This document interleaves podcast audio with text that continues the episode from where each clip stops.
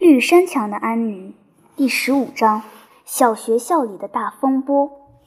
多美好的一天！安妮深深吸了一口气，说：“生活在这种日子里，别说有多好了，是不是？有的人活在世上，可错过了这一天，我真为他们感到惋惜。当然了，他们可能也过着好日子，但永远也别想有这么一天了。”而且沿着这么美丽的路去上学，不是同样的美好吗？这比沿着大路走了好多了。这儿又热又尘土飞扬。戴安娜是个实际讲究的姑娘，她瞥了一眼装午餐的篮子，心里盘算着：篮子里装着三块松软可口的木莓果酱馅饼，要是分给十位小姑娘，每人能分到几口？阿峰丽主日学校的小姑娘总是一起分享各自的午餐。要是哪位把三块果酱馅饼独自吃了，或是只同自己最好的小朋友分享，他就会被说成是坏透了的小气鬼，永世不得翻身。可是这点馅饼让十个女孩子来吃，你只能尝到点味道，却不能尽兴。安妮和戴安娜上学所走的这条路，确确实实是条美丽的路。在安妮看来，同戴安娜一起上下学，这一路别提有多美丽了。即使是想象中，也找不出比这更美好的路线了。要是沿着大路走，那就太平淡无奇了。沿着情人小径、柳池、紫罗兰溪谷和白桦树小道呢？那就太浪漫了。情人小径起自绿山墙果园下，向上延伸，进入林子，直达卡斯伯特农田的尽头，把母牛赶到后边的牧场。冬天运木柴回家都是通过这条路的。早在安妮到绿山墙后的一个月，就把这条小道取名情人小径了。倒不是真的有什么情人在那儿散个步，他对玛丽拉解释道。戴安娜和我正在读一本引人入胜的书，书中就有一条情人小径，所以我们也想有自己的一条。这名字好听吧？太浪漫了，知道吗？我们可以想象出有一对情人走进了小径。我喜欢这条小径，是因为你可以在那儿大胆的想象，想到什么都可以大声说出来，没有人说你疯疯癫癫。早上，安妮一个人独自离开家，沿着情人小径一直来到小溪边，就在那里与戴安娜碰面。然后，两个小姑娘沿着枫叶覆盖的小路往上走。枫树就是爱交朋友，安妮说。他们一个劲发出沙沙声，对你轻声细语。就这样走呀走，走到了那座土里土气的木桥。接着，他俩离开小路，穿过巴里先生家屋后的田地，经过了柳池。过了柳池，便是紫罗兰溪谷。所谓的紫罗兰溪谷，是安德鲁贝尔先生家林子里的一块洼地，上面绿荫覆盖。现在那里自然没有什么紫罗兰，安妮跟玛丽拉说。但戴安娜说，春天那里的紫罗兰成千上万。哦，玛丽拉。你能不能想象一下，你看见了呢？我简直激动得喘不过气来了。是我给他取名紫罗兰溪谷。戴安娜说，她从未见过哪个人想出这么妙的地名来。一个人有专长，太好了，是不是？白桦小道的名字可是戴安娜取的，她喜欢这么叫，我就让着她，不去计较了。我敢肯定，要是让我来取。定会想出比平淡的白桦小道更富有诗意的名字来。话说回来，白桦小道算是世界上最美的地方了，玛丽拉。那地方确实美，除了安妮，别人深一脚浅一脚地走在上面，也是这么想的。这是一条窄窄的小路，弯弯曲曲，蜿蜒而上是一座长长的山岗，笔直穿过贝尔先生的林子。林子里，光线穿过众多的绿色屏障洒落下来，像宝石，晶莹无瑕。小路两旁全是修长的幼小白桦，亭亭玉立，枝干白净，摇曳生姿。路面上蕨类植物、七瓣莲、野山百合和一丛丛血红的浆果密密麻麻，此生彼长。空气中弥漫着沁人心脾的芬芳和悦耳的小鸟的歌声。树梢上清风过处，传来树木的欢声笑语。要是你悄悄地走，还能时不时见到野树窜过小路。安妮和戴安娜有一次就遇到过这千载难逢的大好机会。出了山谷，就到了大道，然后又长上了长满云山的山岗，直达学校。阿峰里学校的房子墙壁被刷得很白很白，屋檐低矮，窗户宽敞。房内摆着坚固、舒适、可开可合的老式桌子，桌面上留下了三代学生刻下的名字缩写和难解的符号。校舍离公路有一段距离，后面是一片黑黝黝的冷杉树林和一条小溪。早上，孩子们都把自己的牛奶瓶放进溪水里，吃午饭时取出来，还是这么凉爽和鲜美。玛丽拉在九月的第一天目送着安妮去上学，心底里十分担忧。安妮是个非常古怪的小姑娘。她能和其他小姑娘融洽相处呢？在学校里，她怎么能管住自己的嘴巴呢？但是情况比玛丽拉的要好。当天，安妮回家时兴致很高。我想我会喜欢上这里的学校的，她说。不过，我觉得老师不怎么样。他老是一个劲儿卷着自己的小胡子，对普西里安德鲁斯挤眉弄眼的。你知道吗？普里西已经长成大姑娘了。她已十六岁，正在温习功课，准备明年参加夏洛特顿女王学院的入学考试。蒂利博尔特说：“老师在死命追求普里西。普里西长得挺漂亮，一头棕色的头发十分雅致地盘了起来。她坐在后面的长条座位上，她大部分时间也都坐在那儿。”他说是给他讲功课，可罗比吉利斯说他看见他在普里西的石板上写着什么。普里西见了，脸孔绯红起来，红得像甜菜根，还痴痴地笑开了。可罗比说他相信这跟功课不相干。安妮、雪莉，别再在我面前这样数落老师。玛丽拉严厉地说。你上学不是去对老师说三道四的？我想他能教你一些东西，学习才是你的分内事。我要你明白，你回来不是说他的闲话，我是不会鼓励你这样做的。我希望你成一个好孩子。我是个好孩子，安妮说的轻轻松松。做个好孩子可不像你想的那么难。我跟戴安娜坐在一起，我们的座位紧挨着窗，可以到下面的闪光的湖。学校里有许许多多不错的孩子。吃午饭的时候，我们玩得非常痛快，有那么多的女孩子一起玩，真叫好。当然了，我最喜欢的是戴安娜，以后也永远喜欢她。我就是崇拜戴安娜。我远远落在其他女孩后面了，她们学的是第五册，可我只学到第四册。我觉得自己有点丢脸，可她们没有哪个像我这样的想象力。我很快就看出来了。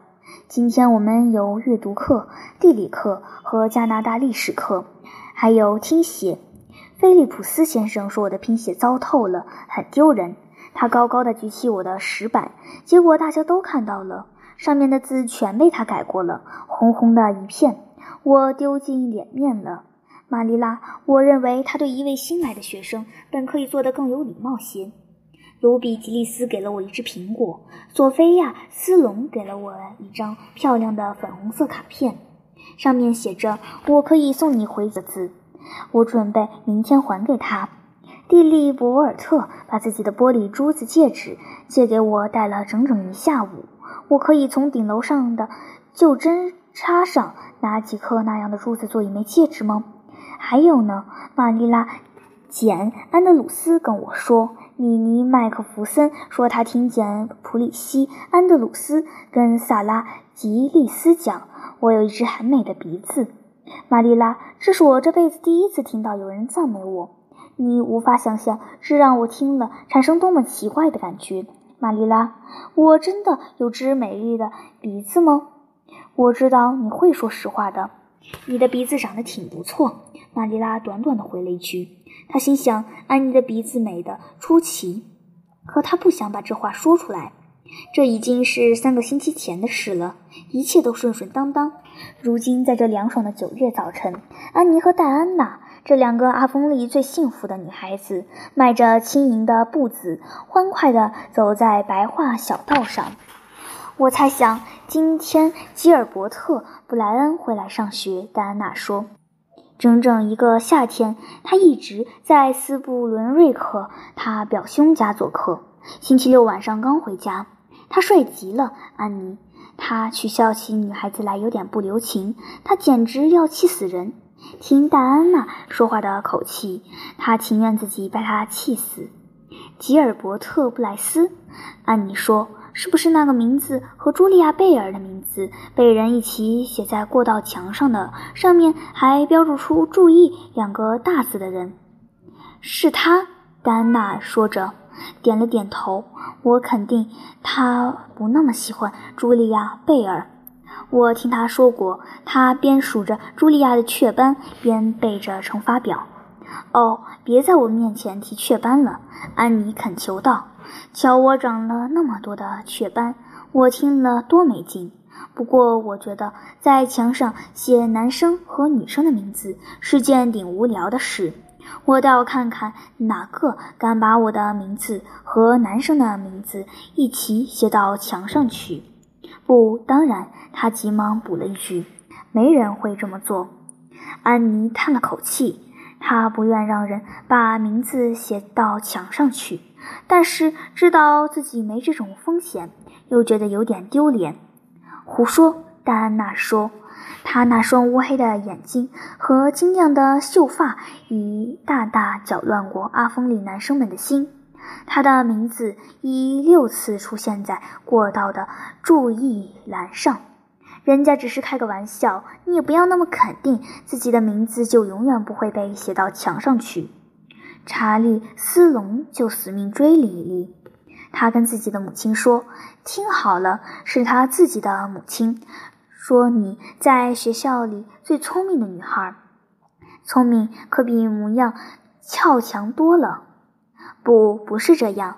安妮说：“这下女人的天性暴露无遗了。我情愿长得漂亮，这比聪明强。而且我也不喜欢查理斯隆，我受不了眼珠突出的男孩子。要是有人把我的名字跟他一起写到墙上去，我跟他没完。”戴安娜·巴黎。话得说回来，能在班里保持领先，可真的不错。从此在班里你就多了吉尔伯特这么一个对手了。戴安娜说：“告诉你吧，过去他一直是班里拔尖的。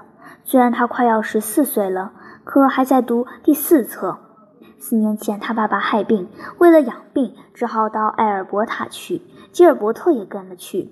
他们在那儿待了三年。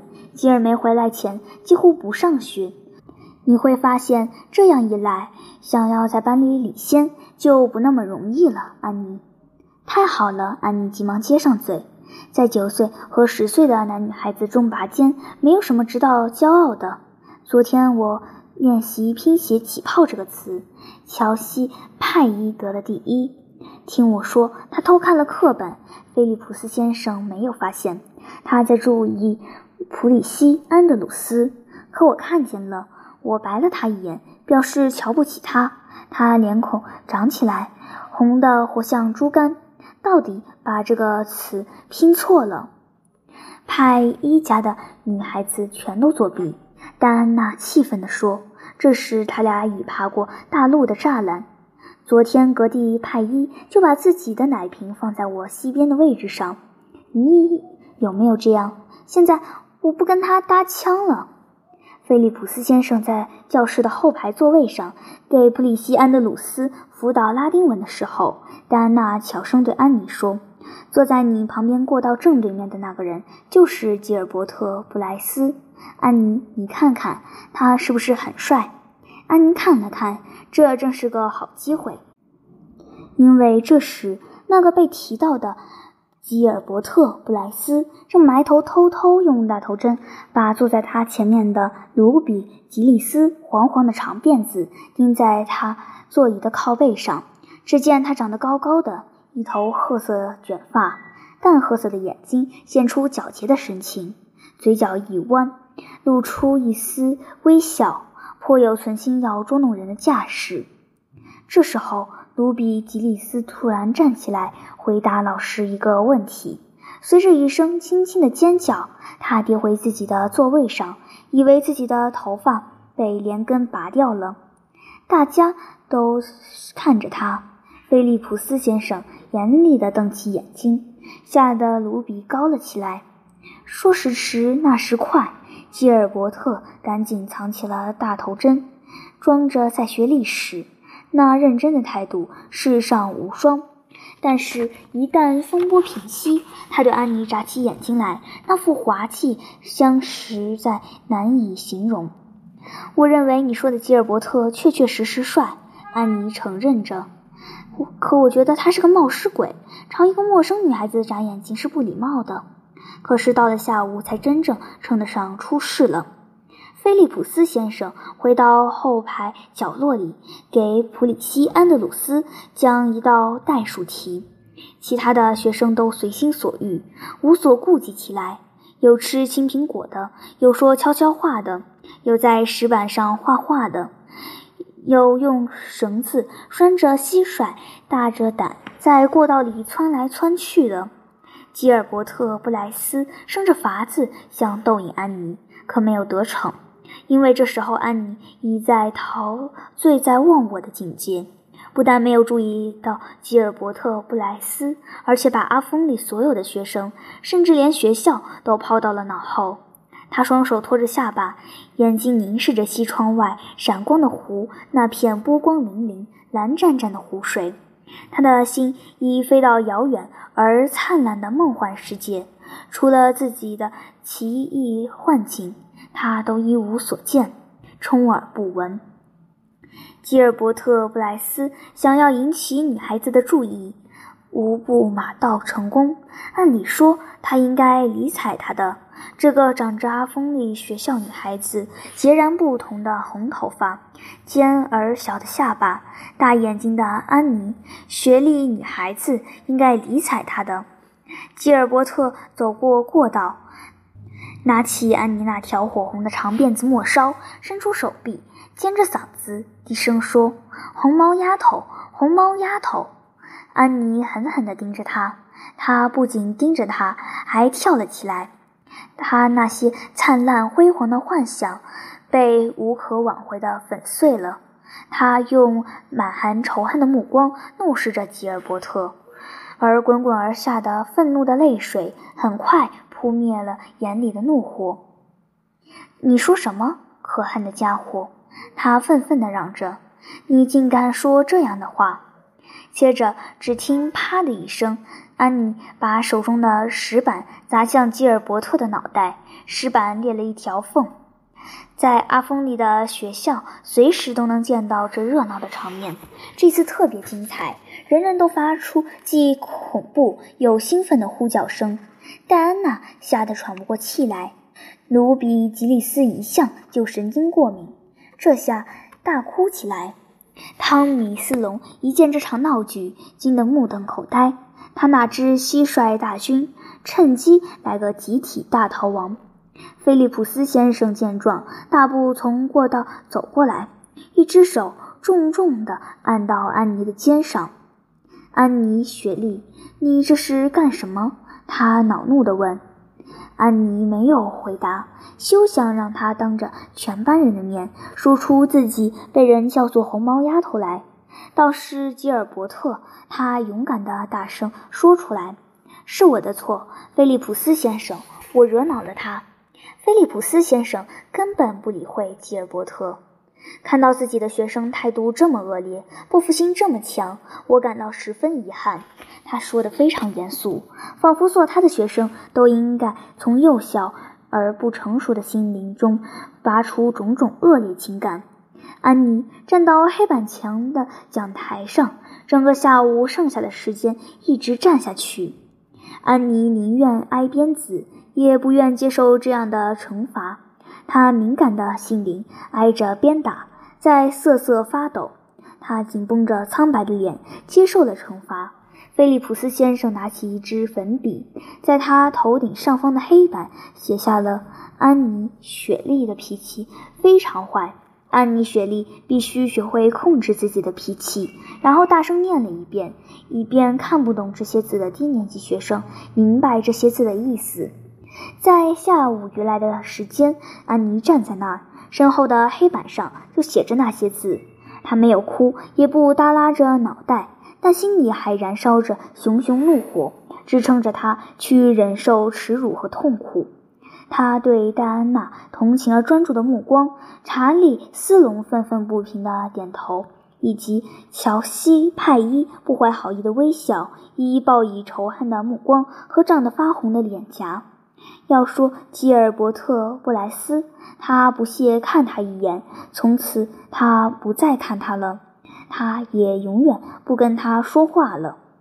放学了，安妮昂着一头红发的脑袋，迈着大步走出教堂。吉尔伯特·布莱斯在过道的门口想拦住他。我拿你的头发取笑，实在对不起了，安妮。他后悔不已，低声说道：“我可是真心的，别再生气了。”安妮带着一脸瞧不起的神情，大步走了过去。他也什么也没听见的样子。哦，你怎么这样呢，安妮？他俩上了大路。戴安娜半是责怪，半是欣赏地喘着粗气说：“戴安娜觉得，面对吉尔伯特的求情，要是她自己是不会无动于衷的。我一辈子也不会原谅吉尔伯特的。”安妮斩钉截铁地说：“还有菲利普先生。”谢安妮时也少了一个亿，我可是铁了心的，戴安娜。戴安娜丝毫领会不了安妮这番话的真正意思，但她明白这么说实在太可怕了。你千万别把吉尔伯特取笑你头发的事放在心中，她安慰道。不是吗？他常取笑所有的女孩子，他拿我的黑头发取笑过我，他管我叫乌鸦有十几次了。我从没听说过他为什么是赔过不是，被人叫做乌鸦和叫做红毛丫头完全不是一回事。安妮说：“吉尔伯特·布莱斯极度伤害了我的感情。”戴安娜，要不是接连又发生了一件事，这场风波就可能这么过去，也不再有极度的痛苦了。可偏偏是祸不单行。阿峰利学校的学生中午常常在贝尔先生的云山林里捡橡皮糖、橡树果子。这片林子就在他家大牧场那边的山岗上，从那里看得见埃本莱特的房子。菲利普斯先生就在那儿搭伙。他们一见菲利普斯先生从那里出现，就跑回学校。可是这段路比赖特先生家的小路长了差不多三倍。等他们气急败坏地赶到那，总要迟到三两分钟。第二天，菲利普斯先生心血来潮，忽然想到了要实行改革了。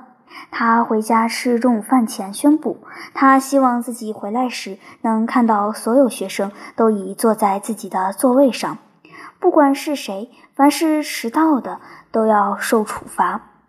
所有的男孩子和几个女孩子还是跟往常一样，到贝尔先生家的云山林里去，打定主意只待一会儿，只要捡点儿嚼嚼就回去。可云山魅力无比，橡皮糖、香树黄色的果子实在惹人流连忘返。可云山林魅力无穷，橡皮糖、香树黄色果子实在惹人流连忘返。他们一个劲儿地捡呀逛呀，结果迷了路。照例是吉米·格洛夫在一棵树林超高的云杉树上大喊一声：“老师来了！”使他们想起时间飞速过去了。站在地上的女孩子首先撒腿就跑，好不容易赶到了学校，不早不迟，只差一秒钟就来不及了。男孩子呢，急急忙忙从树上下来才跑，就晚了一步。安妮压根儿没捡果子，只在远端的树林尽头快快活活地闲逛。她在齐腰深的蕨类植物丛中徘徊，自个儿低声哼唱，头上还戴了一个用米百合花编成的花环，活像一位在浓荫笼罩下的树林中云游的仙女。她自然落在最后面。安妮跑起来像只鹿。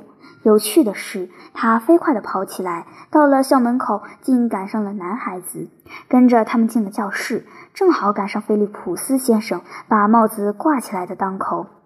菲利普斯先生短暂的改革热情消退了，惩罚十多个学生，那得费多大的劲？他可不愿。但也有所行动，以表明自己说话是算数的。于是他扫视四周，准备找一只替罪羊。结果看中了安妮。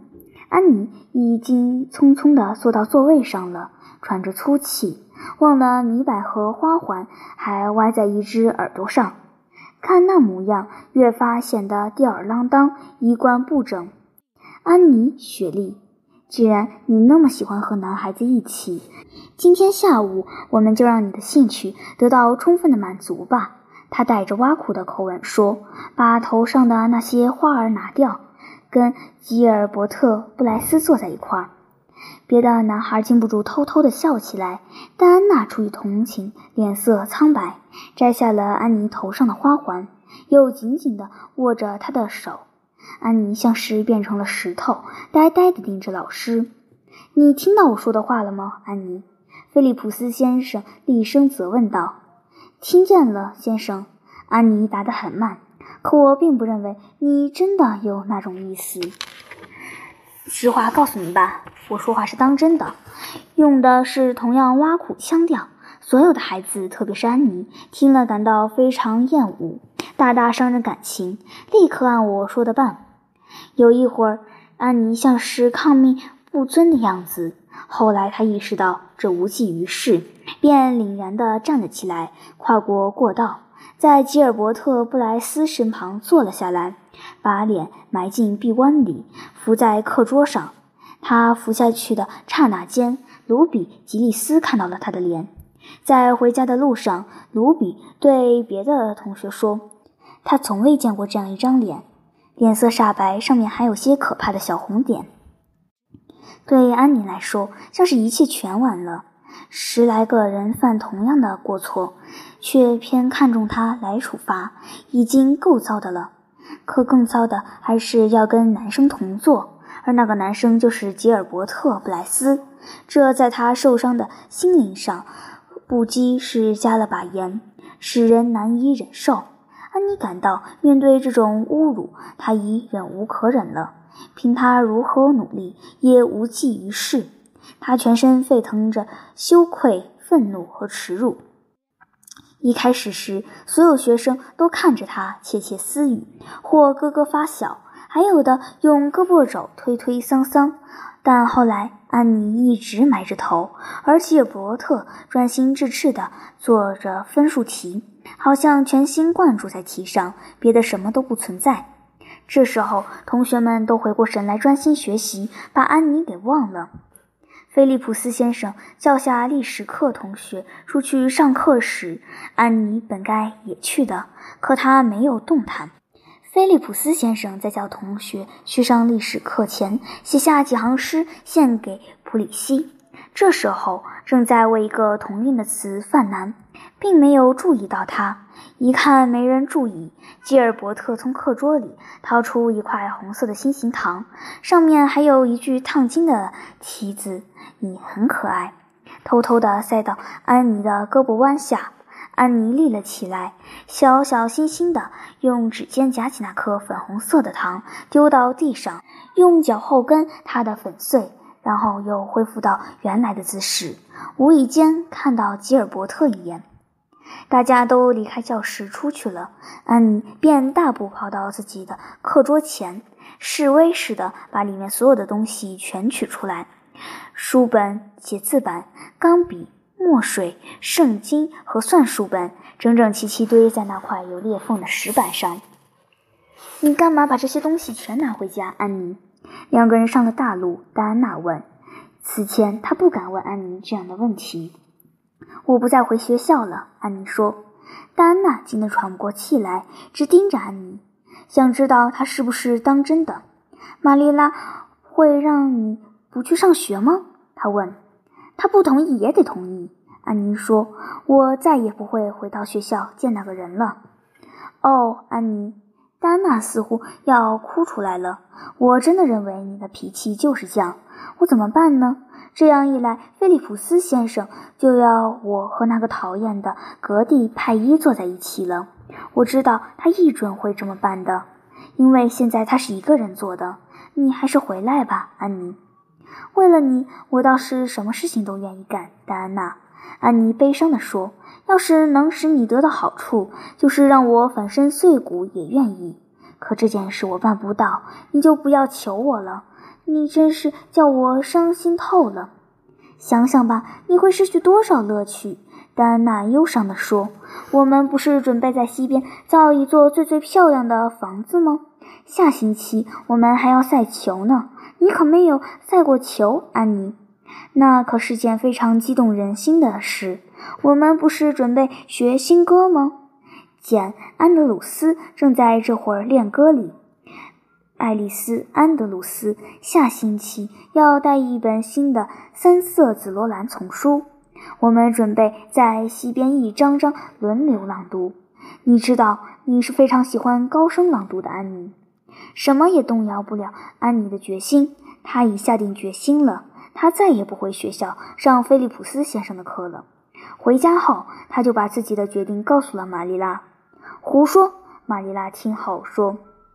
绝不是胡说。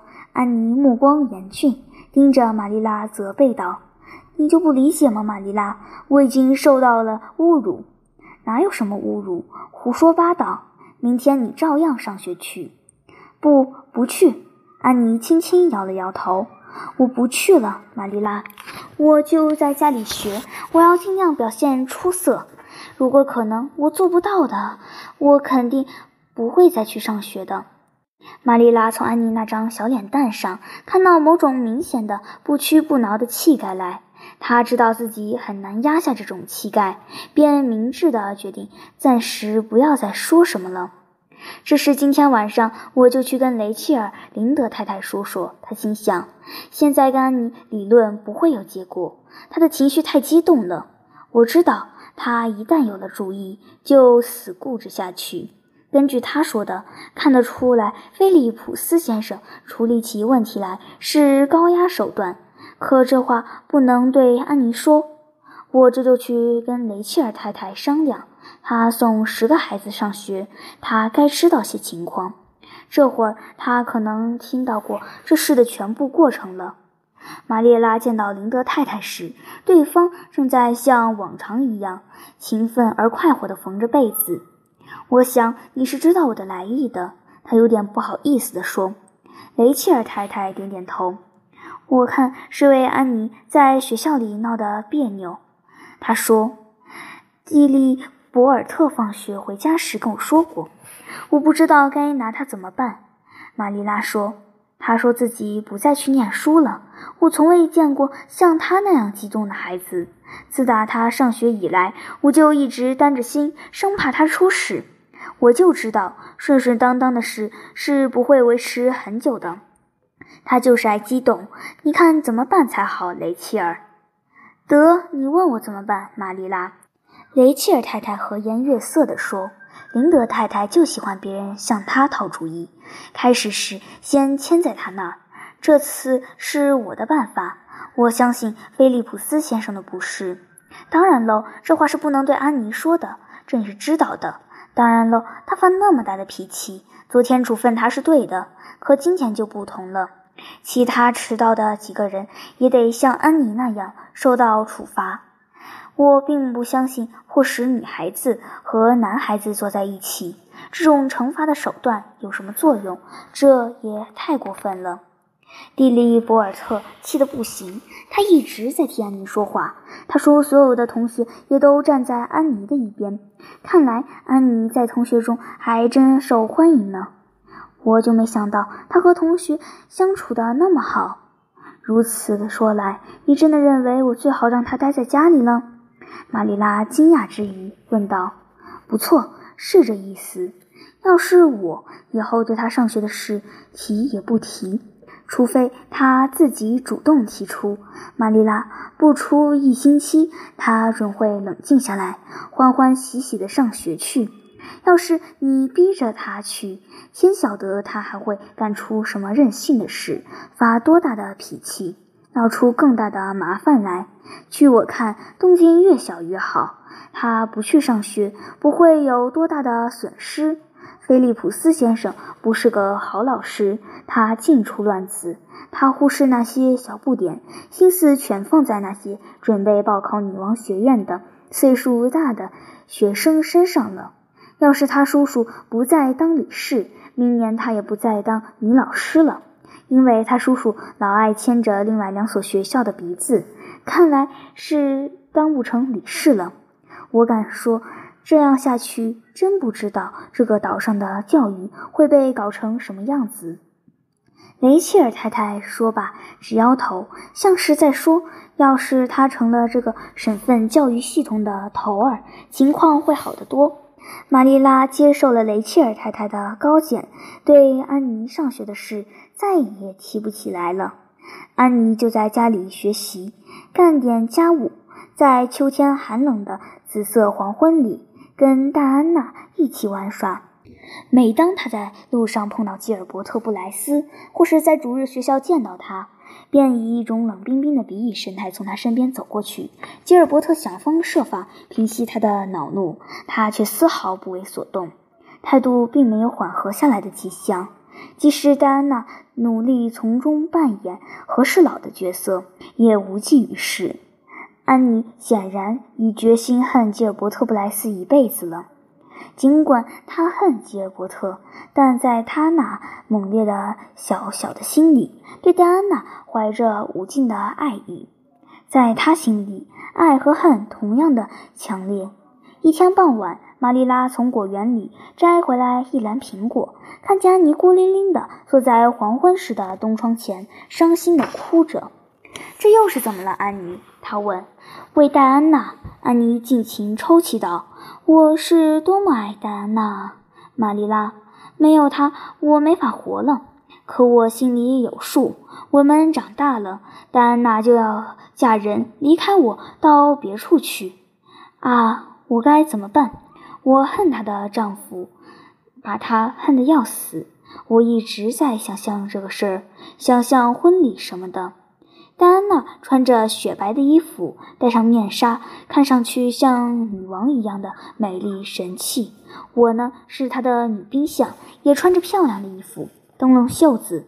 我笑是笑了，可藏着一颗破碎的心。后来向戴安娜道别，别。说到这里，安妮再也说不下去了，笑了起来，越哭越伤心。玛丽拉赶紧转过身去，想掩住那抽搐的脸，可没用。她一屁股坐在身边的椅子上，放声大笑起来。她笑得那么尽情，那么不寻常，引得从外面院子里经过的马修惊得停住了脚步。玛丽拉什么时候这样笑过？我说：“安妮·雪莉。”玛丽拉好不容易忍住笑，这才开口说话。